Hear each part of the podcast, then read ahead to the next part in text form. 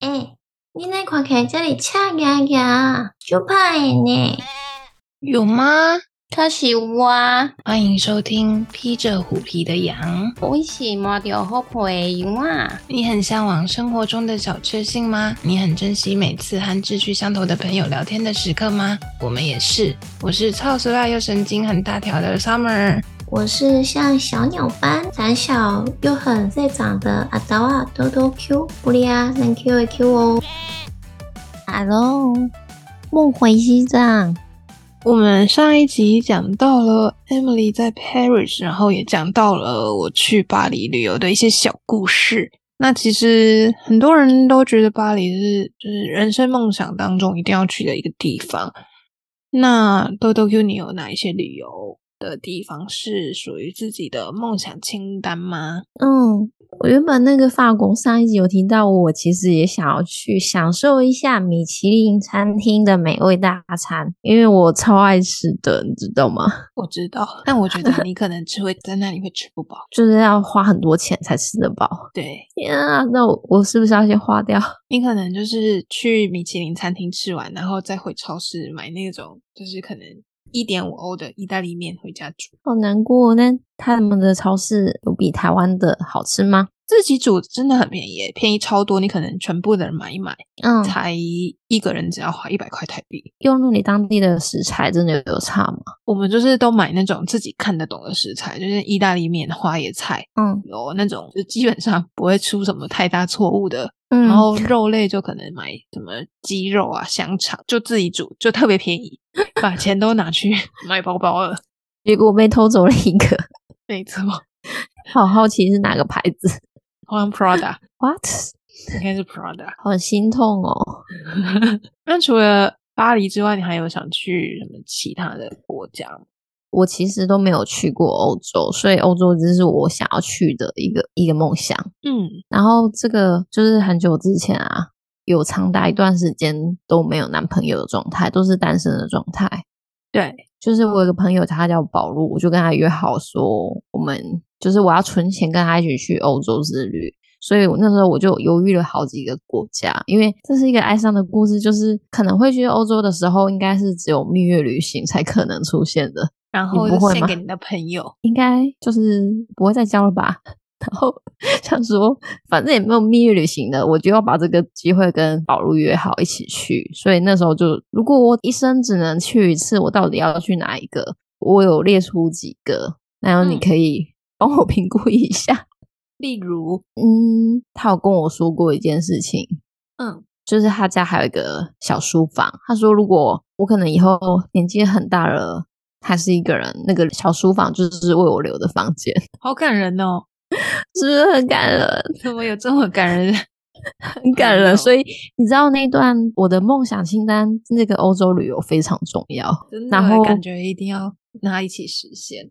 哎，那个法国很快被你移除掉了，你就帮我 删除掉一个了。删除大 法，好，那我其中就是最后就是比较近期，后来考虑想去的是北欧。挪威的极光，像是那个挪威的特罗姆瑟，像瑞典、丹麦、挪威、芬兰都是他们的四国嘛。然后比较特色就可能可能就是在房子的木质的材质上面，配上他们外面的建筑物都很美，然后都是用比较鲜艳的颜色，可是却是有规范的。这样的颜色在比较雪白的北欧上，就会觉得很漂亮。嗯所以我就就很想去。我小时候就是很爱看童话故事，你小时候会爱看吗？嗯安徒生童话好像看蛮多的，哦，我是各种童话都喜欢，不论是格林啊、安徒生，就是比较东方的，我也可以看。比较喜欢那种民间传说或者是希腊神话啊之类的，我都喜欢。格林童话里面的像是矮人的传说，就是在那里，因为北欧听说会比较贵一点。对啊，所以你之前也有做过北欧的功课吗？我之前原本有瑞典，好像有查瑞典跟丹麦，就是有一年原本已经买了丹麦机票，嗯然后后来忘记什么原因没有出发，嗯，是比较远吗？很远啊，很远，非常远。但是难欧洲有怪一个特点嗯是，因为我之前是打阿联酋，所以我可能会嗯飞到杜拜去转机，就是瑞典飞丹麦，这这中间他们就是很很国内机票价，会非常便嗯宜，，这样感觉要存很多钱。而且北欧的物价应该很高。嗯，没错，嗯，我还有问过朋友，就是像荷兰的阿姆斯特丹，然后还有很多像是那个很多风车的那个村庄，清新的感觉。然后小时候我很喜欢一种花，我妈妈的婚纱照，她手上有捧了一个花，那时候我就问她说那个是什么花，然后就是说她就说是郁金香，然后我小时候就很喜欢郁金香，就觉得很可爱。对，所以那个也是我想去的地方。然后再来是土耳其，哦，土耳其我也蛮想去的。就是有一种比较梦幻的感觉。我很想去那个棉花堡，它的费用应该是比北欧再便宜一点，应该便宜很应该多。便宜蛮多的 吧？对啊，所以那个是也有在考虑范围内。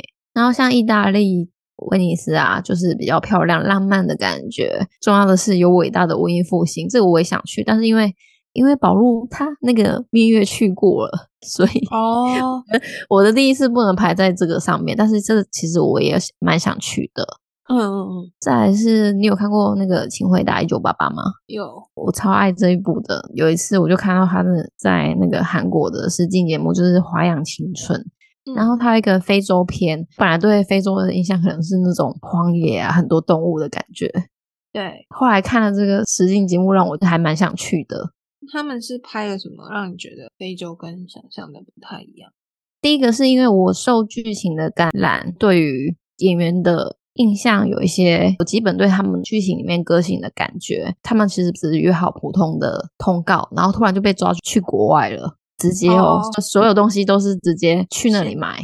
嗯嗯，嗯，对，有去到一个地方，我觉得很美，叫做纳米布沙漠，呃，被公认为最古老的沙丘。它的那个沙丘就是不是比较平的，是那种有高峰的感觉，就是你走的时候其实要很小心。嗯嗯嗯，就是沙子是比较红色的，拍起来很漂亮。就是可能会有一些爬楼梯的障碍，但是那个沙丘我就会很想去。呃，那里还有世界三大瀑布，叫做维多利亚瀑布。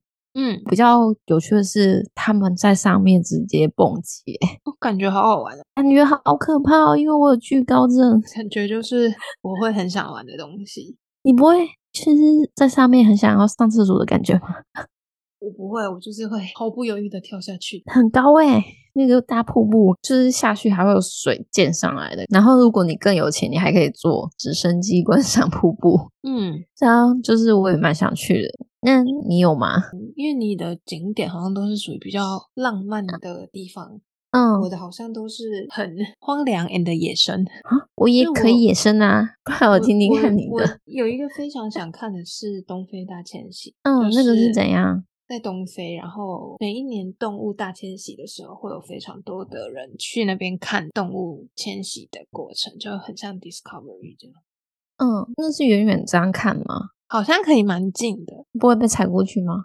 就是还是会有一点点安全距离啦，但是就是很想要看一下，就是哦，这么多动物它们一起迁徙的过程。然后我也很想去埃及，就是去开罗，而且埃及近几年的观光好像也蛮兴盛的，那费用是很高吗？好像还可以，但就是很想嗯去看一下金字塔。哦，我也觉得不错哎、没错，然后另外就是很想去的就是秘鲁，去看那个马丘比丘。不是看羊驼 吗？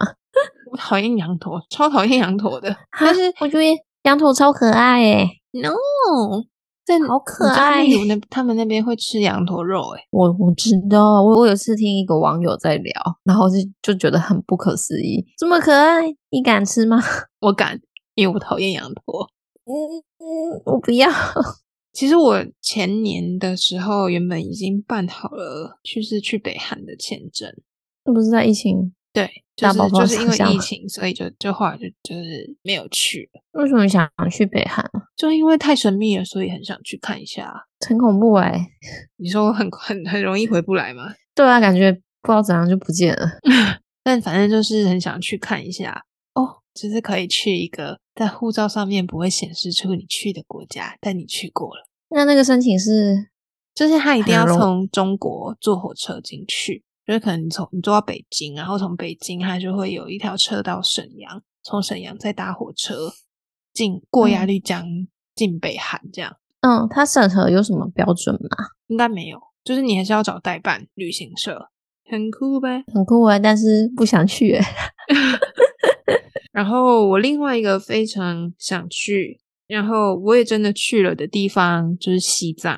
嗯，我也觉得这个不错哎。很多人在西藏的印象，就包含我自己以前也是，就一直觉得它是一个很落后的地方，但其实它不是。不是听说上厕所对，上厕就是所直直直嗯蛮接， 刺激的。听说就是没有任何遮蔽物。对啊，对啊，对啊，就是没有，它就是一个洞这样。一个洞是临时挖的还是？有临时挖的，也有比较远一点的，但是日积月累，所以味道还是蛮惊人的，哎，那这样算我说的那个塞哈塔吗？就蛮像的，跟那个有异曲同工之妙。嗯，然后你是怎么去的啊？呃，西藏它是不能自由行的地方，就是你一定要请中国旅行社代办那个入藏函，嗯，然后你要有然那后张入藏函，然后一定要团进团出这样。完全不能落单。对，不能落单。去的方式有蛮多的，就是很多人他可能会从最近的也是最常见的方式，就是从四川进藏。我那时候是从四川的林芝直接飞到拉萨。那也有一些人他们会选择是从四川坐川藏铁路的火车进藏，也有一些人他们可以选择就是从四川坐川藏铁路火车进藏。嗯，对，就是有两种选择。反正因为那个入藏函上面，它就是会列出哦，你这次通过你可以入藏的人的名单，所以它不管是你搭火车或者你搭飞机，它都会非常严格的查你的台胞证。为什么要这么严格啊？就是因为西藏它就是大家都知道它的政治立场很尴尬，然后现在就是中国也一直在，反正对西藏之之前也一直有一些镇压，就是或者是什么软禁达赖喇嘛、软禁班禅喇嘛之类的动作。嗯，所以他们在这部分管的还是比较严格一点。通常很多人讲到西藏，就是第一件事情一定会先想到高山症。在去之前，就是那旅行社就会跟你说，哦，你可能如果你前几天你有你有在运动的人，你可能就是要先都不要运动，因为高山症它会嗯发作，就是越年轻的人越容易发作。主要症状就是通常都是洗澡，然后心脏很痛，然后呼吸困难，是洗澡的时候会痛还是平时？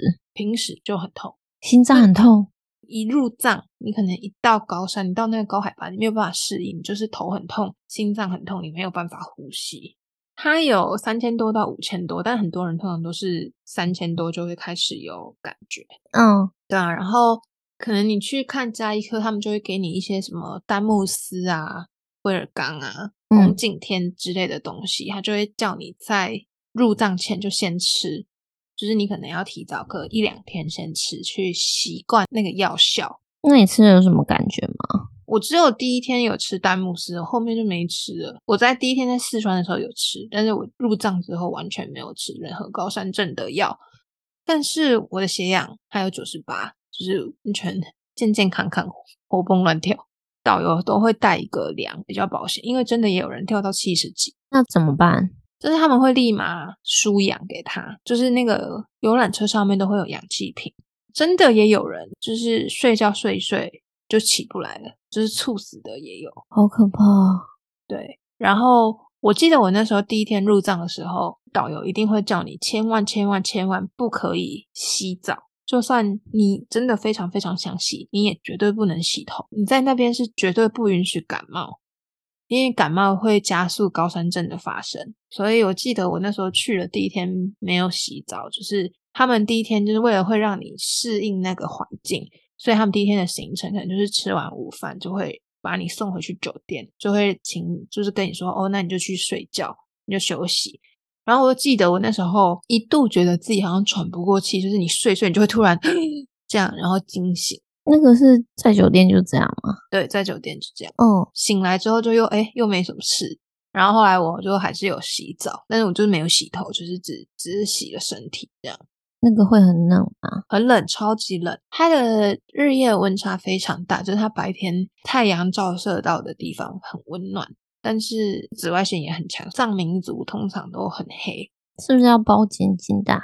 对啊，对啊，对啊，就是要包的很紧，但是就是嗯阳光很大，然后晚上很冷，这样晚上大概会多冷啊？可能一二三四度吧，哦，对啊，就是个位数，然后风很大，因为在高原。印象还很深刻，就是西藏那边的饮食，他们很多会吃糌粑，三八就是什么？像青稞，一个长在高原上面的植物，它可能就很像小麦这样，然后它就是会揉成一个很像团子、面粉团的东西，然后它会让你沾那个酥油茶吃，那算是他们的主食。嗯，对，然后酥油茶就有点咸咸的牛奶啦，咸咸的，他对们就是那牛个奶是咸咸的这样。那是特别调味还是那里就是咸咸的啊？特别的调味，因为它是用油泡的茶，但是它喝了下去，你会整个人非常温暖。然后很多人就是高山症，也就是喝酥油茶去缓解那个不舒服的症状。嗯，那算高热量吗？对对对，就是你在那边一定要吃高热量的东西。所以我那时候第一次发现，就因为我是个非常讨厌巧克力的人，但是我在西藏发现巧克力是超快补充热量的好东西。所以巧克力是要事先买好吗？我们就是因为想说那边也没什么便利商店，那晚上如果想要吃宵夜或是零嘴就没有东西可以吃，嗯，对，我们就就先买，然后带上去，然后带上去之后、 超有用的。其实去到西藏，就是你会发现很多不一样的东西，就是跟你想象中的完全是两回事。它有一部分很现代，也有一部分很落后。大家比较常知道的，可能布达拉宫，它是嗯属于前藏的部分。嗯就是西藏有分前后藏，然后前藏它是归属的政治立场是达赖喇嘛，嗯那后藏的部分就是班禅喇嘛，反正班禅就是号称他是阿弥陀佛的化身，然后达赖就是观世音的化身，所以以哦阶级来说的话，班禅其实是高于达赖的。对所以你但是现场有因为看到吗？没有没有看到，因为最、嗯最搞笑的就是真正的班长跟真正的达达赖都被软禁在北京。他们在什西么藏放的是假班禅跟假达赖，怎么可以这样关宗是这教样方的面的、欸？对。班禅比较少人会知道，是因为其实班禅他在明朝、清朝之后，他就比较远离世俗的事物，所以其实嗯大家比较常听到的都会是达赖，那为什么要把他们抓去啊？用他们去控制西藏的人民思想。啊，他们是不是会假传一些他们的对啊，对啊，对啊，那个啊？这个是导游说的吗？对啊，对啊，对啊，是导游不是知道，那他们会受影响哦。知道的人可能就会不受影响，但是也有很多藏民他们是不知道的。宗教方面，他们是属于家里如果有金子，会把金子全部都送到庙宇里面去，嗯家里不会留金子。这样会不会其实都是那个收走啊啦？对，不是真的没有， 好可怕。对，像嗯很多人就是一听到西藏就会觉得哦，布达拉宫。嗯那布达拉宫其实是一个我个人觉得算是非常不错的景点，它是历代的达赖的东宫，也是西藏政教合一的一个中心，就是会供奉历代的达赖灵塔在那边。布达拉宫它就是那时候文成公主嫁给那个什么。吐蕃王的时候建的它其实分为红宫跟白宫，所以它的外表看起来就是会有红色跟白色。那其实虽然布达拉宫在在大众眼里它是属于一个比较有名的地标，可是真正在藏民的心中，他们的另外一个朝圣的地方就会是大昭寺，是另外一个庙宇。很相信大昭寺里面供奉的释迦牟尼佛，是整个西藏最灵验的，所以他们就会有非常非常多的人，就是他们会去朝圣，他们就会三跪九叩，一路可能从他家到西藏，或者是 maybe 有些人是从四川到西藏，就这样一路带着行李，就这样一路扣过去去朝圣。你那你路上有看到吗？看到很多非常多的人，他们真的就是都会靠可能路边的一些小摊贩住家救济他们，就是他们会觉得说，哦，你这个人在朝圣，你很虔诚，所以他们就会给他食物，给他水，日日就是一路跪过去这样。然后你在大昭寺也会看到非常非常多的人，他们就是很虔诚的在祭拜，那你有跟着拜吗？没有，就是看看这样。他们就是会有一些到真的到处都是经幡，然后转轮这样。那是可以买什么东西吗？通常他们好像就是有一个平安的节，就是西藏那边的一个特色的东西，我是有买回来嗯送人，你自己有留着吗？我自己没有留，反正就很像五色神的东西，那你去完之后，你有做什么特别的梦吗？没有没有任何感觉。没有任何感觉，我就是一个观光客。你不是说那个之前被封起来的，应该他们可能不同宗教吧，是这样吗？可能藏传佛教还是有差这样。 但我另外一个印象很深刻的就是《文成公主秀》，它是我嗯人生中看过我觉得少数最好看的舞台剧之一。它是一个藏文化的经典大型的实景剧。那比较特别的是，它是一个户外的剧场，所以它有搭建一个人工的舞台，但是它所有的山水背景都是以真正的高原去做呈现。你在看剧的同时，你看到的那些背后的可能山的影子，或是石头的影子，那些都不是做出来的，那些就是真正的环境场景。嗯，用传统的就是藏式的舞蹈跟传统的歌曲去演绎文成公主嫁到吐蕃和亲的故事，很户外，所以它超级冷，非常非常之冷。你就是看完你会被那个风吹到头很痛，比想象中更冷。可是那那个舞台剧的演员呢？他们就是已经习惯当地。诶，听说那上面有藏獒跟牦牛吗？对啊，对啊，对啊，他们会养很多藏獒，藏獒就是会去赶那个羊或是赶但是牦牛。那个藏獒是凶的还是不是啊？号称很凶，但是通常他们如果摆出来跟你一起拍照的都很温驯。那你有拍吗？我有拍，但是拍一张就是要嗯被收钱，啊多按两下不行。一张就是可能五块、十块、二十块人民币，对啊，而且他们是你不能偷拍，你被发现了你就会超惨的，是被整个拖去，就是你可能就会被罚钱或是之类的吧，哦，对啊，那可以摸吗？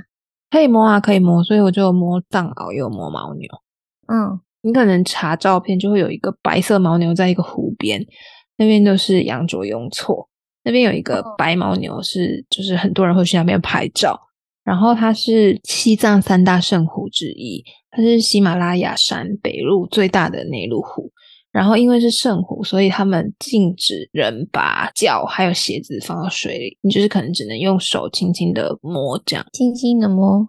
对啊，就是去碰一下那个很冰冷的湖水。就是我们也有去，可能海拔已经五千零二十公尺的卡罗拉冰川，它以前在冰河时期的时候是遗留下来的，所以它那边的嗯地形有一些可能在更低海拔一点的地方，就是早期冰河时期有冲刷过的遗迹。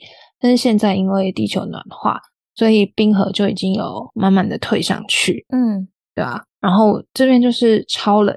嗯，因为很多人都高山症发作，然后我就是还在那边乱跳，因为就是反正我那时候量血氧就是还是超高，但是这这样其很实容是易一个飙起来吧。不好的示范，对，因为结果当你一抵达西藏，就是导游就会一直不断的告诉你，你所有的事情都要非常的慢，你走路要很慢，说话要很慢，吃饭也要很慢，你就是什么不能跑，不能跳，全部都要很慢。嗯，因为其实我是一个非常讨厌巧克力的人嘛，然后就意外发现说，哦，巧克力在这时候超好用的。还是那里真的比较好吃。我不知道是不是因为嗯，它是一个很高热量的东西，然后它会促进你的心脏去活动，你的身体供氧就会比较足，所以很多人有了高山症，他可能吃了巧克力，吃了糖果，吃了很高热量的东西，他会觉得比较舒服一点。比较酷的地方就是珠穆朗玛峰大本营。它是在珠峰国家公园里面的一个营区，也是你很近距离的可以看到珠穆朗玛峰的一个地方。然后那边其实住的就是很像蒙古包的帐篷，然后因为很冷嘛，所以他们就会在帐篷里面烧牦牛粪取暖。在帐篷里面，我以为是在外面诶、没有没有，在帐篷里面烧牦牛粪，但是那所个以那个帐篷是非常大的嘛，对非常大非常大，那一个帐篷可能可以睡十几个人。这么大对啊，但是很特别是它烧那个牦牛粪是不会臭的，没味儿，没味儿，这么神奇。你有看到没他们错吃什 么吗？就是可能糌粑之类的吧， 还是健康的高食物。高原上的草比较对，比较好。而且其实那边还有很多很神奇的小故事，就是我自己是没看到，我是听朋友说，嗯就是因为他们那边的人都强调自己死后什么都不留，有金银财宝都会捐献到庙宇里面嘛。死后他们就是会采用天葬的方式。那天葬的方式可能就是他们会先，好像就是会先在家里面停尸个几天，然后就是烧掉之后就会剩下骨头，然后就会请一个喇嘛把你的骨头背到山上去，念一些仪式，然后用榔头把你的骨头敲碎，然后去混那个糌粑。很特别的是，当你这个仪式正在做的时候，秃鹰们就会来，这然么后生气，秃鹰们就会，因为它会捏成一小颗、一小颗、一小颗，然后秃鹰们他们就会把这些东西吃掉，然后就飞走了。嗯，就是一吃完，他们就飞走了。这么有灵性，对，就是他们当地的人是说，秃鹰知道自己要死掉的时候，它会跑去躲起来死掉，这样非常的神秘。但我自己是没看到，但是我自己也是蛮想看的，蛮想看，不会毛就毛是的天吗葬的仪式。那那个天葬仪式是要特别申请，还是就是碰运气？碰运气。对啊，然后因为其实，在西藏就大概就是旅行社都会安排，就是前藏可能三天，后藏两天，就大概一周的时间，就是会让你们出藏。然后出藏一样，就是跟入藏一样，就是会有要么搭火车，要么就是坐飞机。然后那时候我们是选择搭火车出藏，就是去到忘记是新疆还是甘肃，然后反正就是那火车你要搭二十二个小时，没有网路，就天啊只有你身边的伙伴可以聊天，就这样。你可以看风景，可是因为高原上面的风景就长得一模一样。差不多，很像在重播吗？对对对对对对。然后你运气好的话，就是你可以看到羚羊或是牦牛。那你有看到什么吗？我有看到白牦牛一大群，白牦牛是不是很像很像精灵的感觉啊？对，就是很很神圣的感觉。天啊，嗯，而且你夜晚看出去，你当你以为你会看到星星，没有，你看到的就是一片黑色。 ，what？对，然后你大概六点就可以准备睡觉，为什么？就是什么都没有啊，这是一个很酷的体验，算是你在那个时候算是可以好好的跟自己对话，然后洗涤自己的时刻，可是不是几 几个人挤在挤在那个？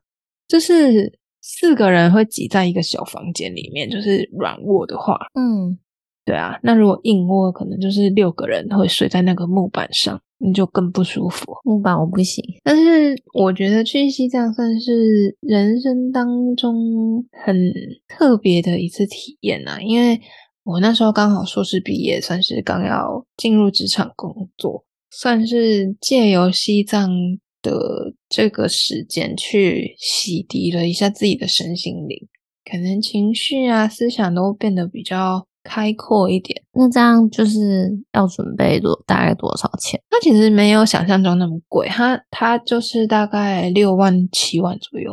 嗯，一个礼拜这样。对，就是包含你飞到大陆，然后从大陆从四川再飞到拉萨，然后坐火车出藏，再加上嗯可能小费啊、吃饭啊之类的，嗯，很那推荐，就是有兴趣的人一生可以去一次了，一生去一次梦回西藏。好好体验一下西藏的干净淳朴的感觉。好哦，我们差不多要 say goodbye 喽。好我这次的哦真的有录到哦。好啦，喜欢我们的朋友记得到 Podcast 给我们五星好评，也可以多留言跟我们讨论哦。